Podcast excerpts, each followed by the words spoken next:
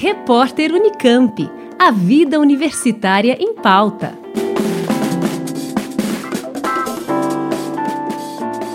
A Olimpíada Brasileira do Ensino Superior de Química está com inscrições abertas até este domingo, 19 de setembro. A proposta é reunir estudantes de todo o país em um evento competitivo que envolve conhecimento na área.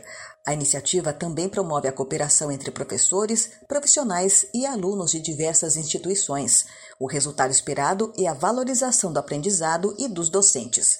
O objetivo é contribuir para a formação de profissionais que vão atuar nas várias áreas da química. Segundo o coordenador da Olimpíada no estado de São Paulo, o professor da USP Fernando Lopes, podem participar estudantes matriculados em diversos cursos. Servem como exemplos os tradicionais bacharelado, licenciatura e tecnologia, mas também as engenharias agroindustrial e agroquímica, de materiais, bioquímica, cursos de farmácia, biotecnologia e outros.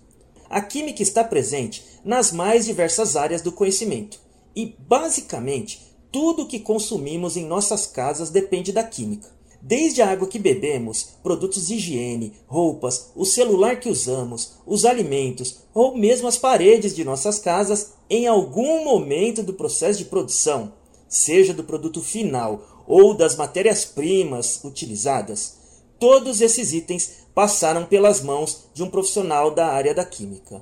A Olimpíada será realizada este ano de forma virtual e em três fases. Na primeira, a seleção é realizada pelas instituições de ensino superior no estado de São Paulo, que devem inscrever até 10 candidatos. O prazo é 19 de setembro. Na etapa seguinte, os estudantes realizam provas. Na fase 2, a ser realizada no dia 3 de outubro de 2021, os estudantes deverão responder individualmente prova de múltipla escolha contendo 30 questões sendo que a pontuação máxima obtida será de 100 pontos. Já para a fase 3, terão acesso apenas os estudantes que atingirem 30 pontos na fase 2. A prova será realizada no dia 17 de outubro de 2021 e será composta por oito questões analítico-expositivas. As provas apresentarão questões sobre conteúdos de química inorgânica, analítica, orgânica e fisicoquímica, além de técnicas laboratoriais. Por fim, serão premiados os estudantes que obtiverem melhor desempenho em cada um dos conteúdos de Química, além dos estudantes com melhor classificação geral. O resultado final da Olimpíada deve ser divulgado em novembro. Informações no site obesc.org. Liene Castro, Rádio Unesp FM.